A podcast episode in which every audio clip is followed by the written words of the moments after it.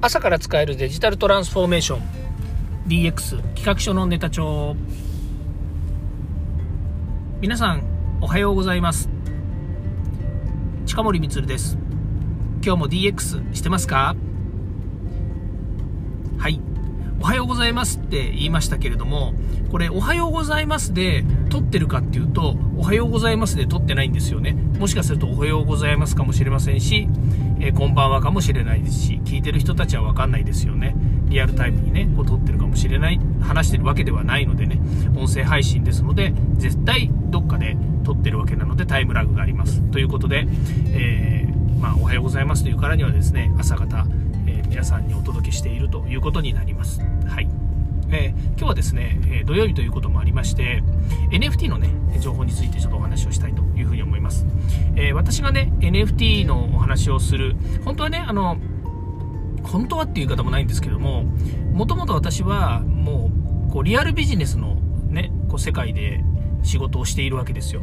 少なくとも、えー、DX 推進とかね、デジタル化とか、IoT、AI というですね、中小企業、製造業、ね、こういった方たちを含めですね、ユーザー企業のこうデジタル化の実装の部分ですね、実装と言っているのは、会社の中にそういう仕組みを入れるとか、IT を入れるっていう部分の少なくともコンサルティング、これのお手伝い。で、その、あの、まあ、あの皆さんがね使いたいとユーザー企業が使いたいという中で教育という仕事をね専門にやっている会社であり私もコンサルタントとして、えー、教育を中心にしたユーザー企業のリテラシーの向上こういったものをねやっているわけです。これはもうどっちかというとリアルな世界で、えー、ビジネスをしているという形なんですよね。だけどね、えー、このコロナ禍になってリアルって言いながらオンラインで研修をやったりね、もう、なんだったらそのテキストだってね、PDF とかで提供したりとかっていうことがもう普通に行われてるわけですよ。今までのリアルなイベントっていうとね、会場に人を集めて、テキストを印刷して渡して、もしくはね、買ってもらって、で、現金でお金をもらったりとか、振り込みでお金をもらって、で、講座を実施して、で、その時に皆さんとこうね、挨拶して名刺交換をして、で、えー、ね、その後、まあ、自己処理っていう、請求書処理とかね、お金の処理とかっていうのをやりましたっていう形になるんですけども、もうコロナになってからね、全てがオンラインにこうなってきているわけです。で、いろんなものがオンラインだし、まあ、決済っていうのもね、銀行振込って言われたら、もうなんか電子決済みたいなものじゃないですか。ね、あの、なんとかペイで払ってるわけではないですけれどもね。で、うちの会社はどっちかというと個人というよりもね、法人相手に仕事をしているものが割と多いので、まあ、そういった意味ではね、えー、なんでしょうね、その請求書払いとかって言ってね、後払いのものもありますし、まあ、いろいろね、えー、仕組みとしてはリアルなものが多いわけです。中で、その中でね、こう、インターネットを通じたいろんな仕事、例えば e ラーニングっていうのをを考えた時にねこれはもう完全にこうビデオで撮ったものを動画で視聴できる仕組みっていう風になってるわけですよねで e ラーニングっていうのも割とこうデジタルな話なわけですよね仕組みとしては、まあ、アナログでこう視聴してね、まあ、アナログで視聴するっていう方も変ですけどもインターネットを介して動画を視聴してでそれに対して、まあえー、スキルアップとかね勉強するっていうことがあるわけなんですけどもそれにしたって、デジタルを利活用してるわけですよね。で、これも、どっちかというと、ウェブっていう世界でいくと Web2.0 みたいなね、話になってくるんですけれども、これが今度 NFT の世界になるとどうなるかっていうと、こう Web3.0 っていう社会になってくるわけですよね。これ Web3.0 の概念っていうのは非常に広くて、えー、これが、これこれこれが Web3.0 ですよっていうふうに、今明確に定義するようなものでもないかもしれないんですけども、まあ、実態で言うと NFT で代表されるように、まあ、ノンファンジブルトークンというふうに、えー、言われる、えー、技術に代表されるように、介在改ざんできないコンストラ、うん、改ざんできないスマートコントラクトっていうですね、まあ、ある意味で言う契約書がついて回る、えー、データ、こういったものがですね、存在するわけですね。まあ、そうしたことによって、例えばの話、えー、NFT なんかは、この画像は、えー、まあ、いわゆるそのスマートコントラクトという契約で守られていますと。ね、そういうトークンで守られています。改ざんできないようになっている。そのトークンが改ざんできないようになっていますということで、えー、例えば NFT であればその売買とか、それからいつ売ったとかっていう履歴、こういったものが全部トークンを通じて記録されるということなんですね。このデータが記録されているっていうところがとても重要になってくるわけです。はい。で、えーまあ、そういうね、あの、社会がどんどんね、やっぱり技術がどんどん進化していく、社会に、えー、新しい技術が実装されていく、これをね、先ほどの私の仕事で考えると、この、社会がね、変化をしていく、今日もね、あの、埼玉県のね、あの、えデジタル推進セミナーのところで言ったんですけれども、社会がどんどん変わっていく、デジタルが進化することによって社会が変わっていったり、システムが変わっていったり、自分の立ち位置だとか世の中が変わっていくのことがいっぱいあるわけですよ。だけどね、これ、皆さん変わっていくから皆さんそれに合わせてくださいねっていう風に言いはするんだけれども、逆なんですよね。あの、社会が変わるんじゃなくて、皆さんが変わる。自分たちが変わらない限り、このね、あの、社会の変化についていけるわけがないんですよ。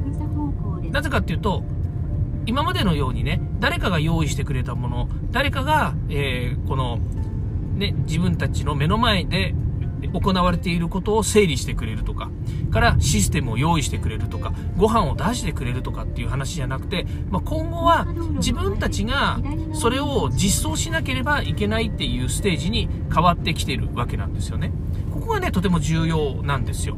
まあ、何が言いたいかっていうとですね、えー、人任せにしないよということなわけですよ。うん。で、人任せにしないっていうのはどういうことかっていうと、えー、自らが勉強してね、えー自ら勉強してっていうのは、さっきも言いましたけど、誰かが用意してくれて、それを自分たちがただ使うだけではなくて、自分たちが、自分たちの使いやすいように、または自分たちの仕事なんだから、自分たちが、え自分たちの手によって実装するということをこれからしていかなければいけないんですね。ただ、ここで重要な実装という話を今したんですけれども、この実装がね、あの、人によっては、こう、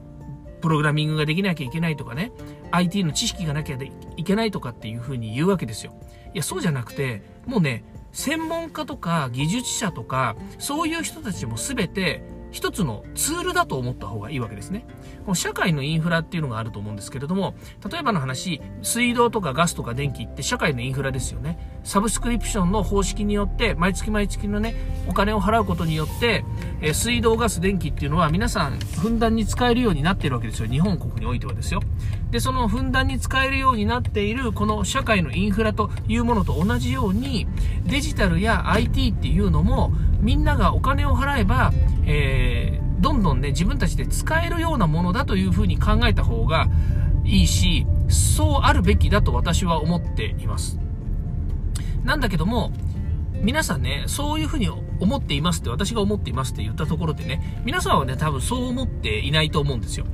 うん、そう思っていないって言ってるのは、いやいや、あのね、あの、IT っていうのはね、やっぱり自分たちが理解できてないから、ね、買っちゃまずいよと。ね、後で何が起こるかわからないよとか、いう風になるわけだけれども、そうじゃないと。私はもう、えー、水道、ガス、電気と同じようにデジタルやもうインターネットも同じです。インターネットもね、えー、飛行機もなんとかも一緒なんだけれども、誰かが面倒を見てはくれるんだけれども、お金を払って、えー、自分が、自分たちが使いやすい時に使うということにおいて、えデジタルも IT も一緒です。で、それを導入するにあたって、必要なインフラとして、専門家やプロの人たちっていうのが存在しています。そういう感覚でいいと思うんですよね。だからこそ、もう確かにね、お金を払わなきゃいけないとか、えー、知恵をね、あの、渡さなきゃいけない、あの、知恵は渡さなくていいんだけど、お金を払わなきゃいけないっていうのは一緒かもしれません。ただじゃないからね。だけど、ガスとか電気だって水道だってお金払ってるわけですよね。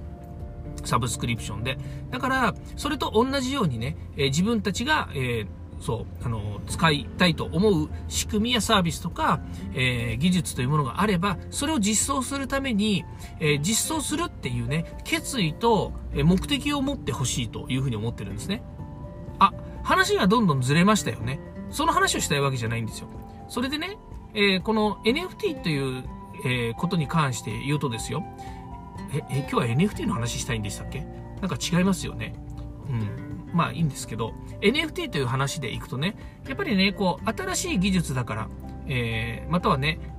NFT ってこうだよねっていうようなことをね、こう、語っちゃう人って結構いると思うんですよ。でもね、まだわかんないですよ。NFT ってすごい広がりがあるしね、さっきも言いましたけど、社会の実装の中でね、Web3 っていうね、スマートコントラクトというものが、いろんなものにね、あの、記録をね、どんどんつけていって、えー、誰しもがね、NFT で、NFT を活用する社会が来るっていう風になると信じているし、考えてもいるんだけれども、だけどまだまだこれから、本当にまだまだ、あの、使われてないっていうか、使ってない人の方が多い。ね。NFT っていうのは、えー、ただね、えっ、ー、と、動画、動画じゃねえや、その画像をね、あの、転売するための仕組みでしょみたいなね。今までね、あの、価値がなかった画像をね、価値化するための、なんかあの、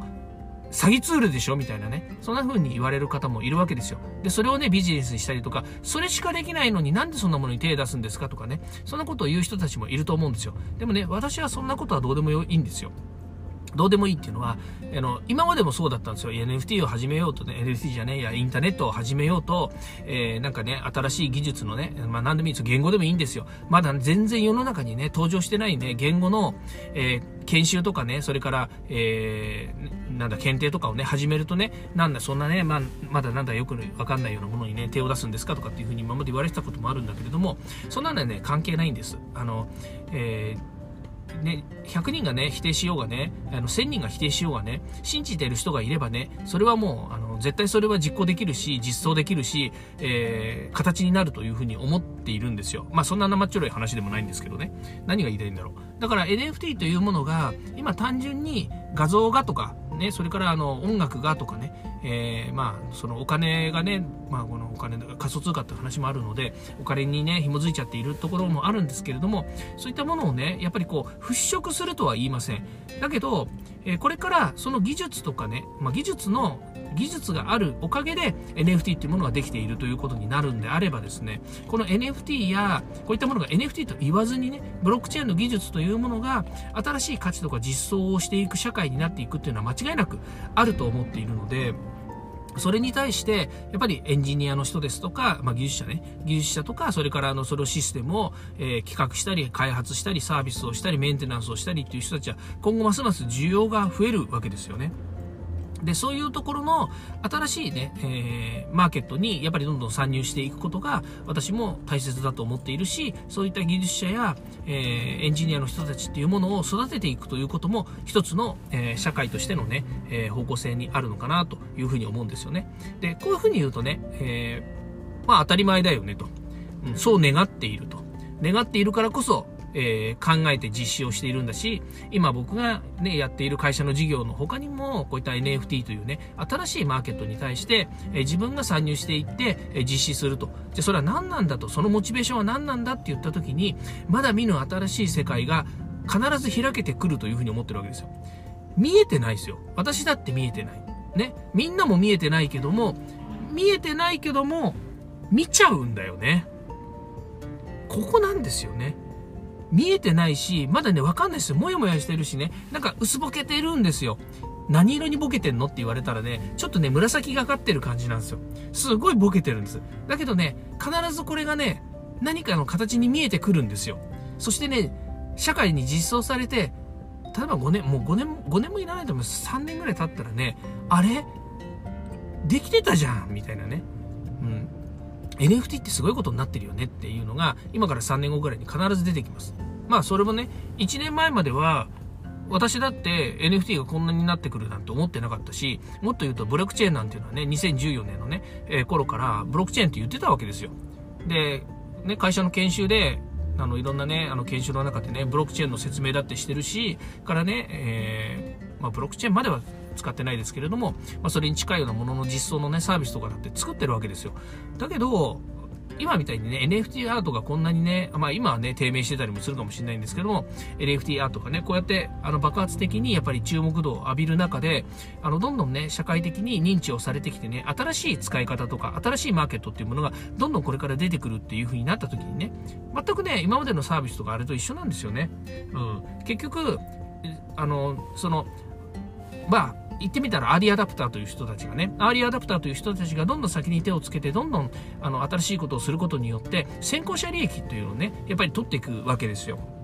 で、それに乗りな、乗れなければ、必ず後でね、あの、後出しじゃんけんみたいな形になるか、もしくはね、後で、いや、それね、すごくね、あの、盛り上がると思ってたんだよとかね、いや、俺も注目してたんだよね、なんて言った時には、もうね、後塵を拝しちゃうっていうのがあるわけですよね。だからっつって、ね、あの、先物食いでね、新しいものどんどんどんどんね、食べててもね、あの、面白くないし、えー、ね、それがまあね、なんちゅう、の、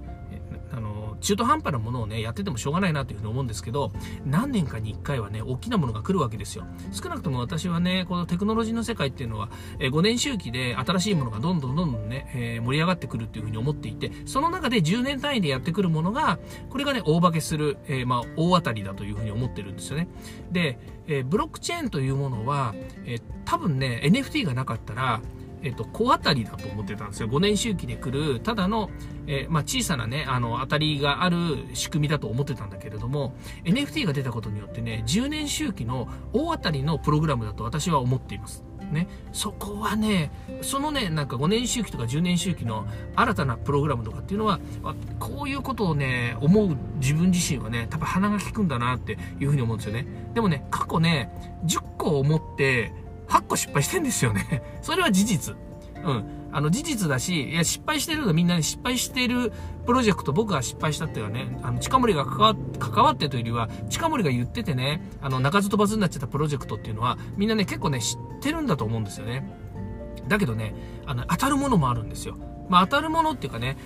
足の長いものあまあ、10年ぐらいずっと続いてるよねっていうね、足の長いプロジェクトっていうのは確かにあのあって、私もそれに関わっているし、未だにやっぱりね、自分が関わらなくなったとしても、やっぱり社会に実装されたりとかね、えー、周りで盛り上がってたりはするわけですよね。うん。だからね、まあそういうもんだと思うんですよ。で、特に今の NFT というのは、確かに、あの、最近のブームの、いろんなブームの中では、こうね、あの盛り上がっている方だと僕は思っています。ね、だからこそ自分がやっぱり手をつけてやる。まだね、見えてないです。まだ全然自分としては、えー、よし、やったよねっていう感覚はないです。なぜかというと、まだそれを構築してる途中だから。ね。まあそういう意味では、これから始める、その TMG ですよね。えー、そう、ザ・ミステリアス・グレース。これをですね、やっぱりリリースして、で、それがまあ、第まあ、ゼロ章、プロジェクトゼロって言ってますけど、在ゼロ章として、そこからね、新しい、えー、まあ、ロードマップっていうのがね、まあ、どういう風になるのかっていうのはあると思うんですけども、どんどんどんどんそれを構築していくということをね、進めていくことによって、自分自身がね、新たなチャレンジに、まあ、あの、没入できると思うし、まあ、ある意味で言うと、今の会社の仕事、も、あの、当たり前ですけれども、えっ、ー、と、なんていうのこう、えっ、ー、と、うちの会社の今の仕事っていうのと、新しい今回今、新しくやることっていうのは、かけ離れてないんですよ。基本的には、あの、そのテクノロジーとかデジタルとかっていう文脈で言うと、全く同じ領域にいるわけですよね。ただ、販売するマーケットの、えー、マーケットが違ったりとか、そこに関わってる人たちっていうのは違うかもしれない。だからといってね、あの、じゃあ今私がね、30年ぐらい前からビジネスを始めた時からね、あの現在においてね、ずっと同じマーケットでね、動きがなく、そこの中でやってるかというとそんなことないですよね。で、18年前にサートプロを立ち上げて教育事業でね、サートプロを立ち上げてずっと同じマーケットだけ見てるかっていうとそんなこともないですよね。やっぱり中身は変わっているし、世の中も変わっているしね、いろんなものが変わっています。だからこそ、その変化ですよね。変化に対応するんではなくて、自分が変わる努力をしない限り、その変化にはついていけないわけですよ。ここに戻ってきましたね、話がね。そう。だから、えー、言いたいことは、NFT は一つのツールであると。ね、あの、手段であります。で、何を達成したいのかっていうと、目的は自分自身の成長であったりとか、自分自身が何をしたいのかっていうことであり、今回の NFT プロジェクトで、えー、求めているものっていうのは祈りであると。祈りである願いであるということなんですよね。ここにやっぱり尽きてくるんですよね。そう。それは誰が信じているかっていうと、あの TMG であれば私たちの、えプロジェクトのメンバーがみんながそれを信じて実施していくということになります。で、この NFT という大きなプロジェクト、えーっていうかその一つの、えっ、と事業というふうに考えるとファウンダーである近森光が、えー、自分のなんでしょうねこう、えー、気持ちで自分の、えー、なんだろうね、自分が、えー、全勢力をかけてっていう言い方も変なんだけど、あの自分自身がやっぱりファウンダーとしてね、えー、どんどん発信をして、えー、成功させる道筋を作っていくということになりますし、えー、もっとね、IT 業界とか社会全体ということになると、それに貢献できるように自分自身が新たな取り組みを作っていきたいなというふうに思っています。はい。ということで今日は土曜日なんですけれども、えー、こんな NFT の話を、まあ、NFT というかね、NFT を含めた、社会実装の話、ん？社会実装の話でもないなうん、そう。ね、え、新しい取り組み、新しい考え方、新しいところに行くにはどうしたらいいのかっていう話をさせていただきました。はい、え、今日も聞いていただきましてありがとうございました。明日もね、また NFT の話をしたいなというふうに思いますので、よろしくお願いいたします。今日も聞いていただきましてありがとうございました。ではまた。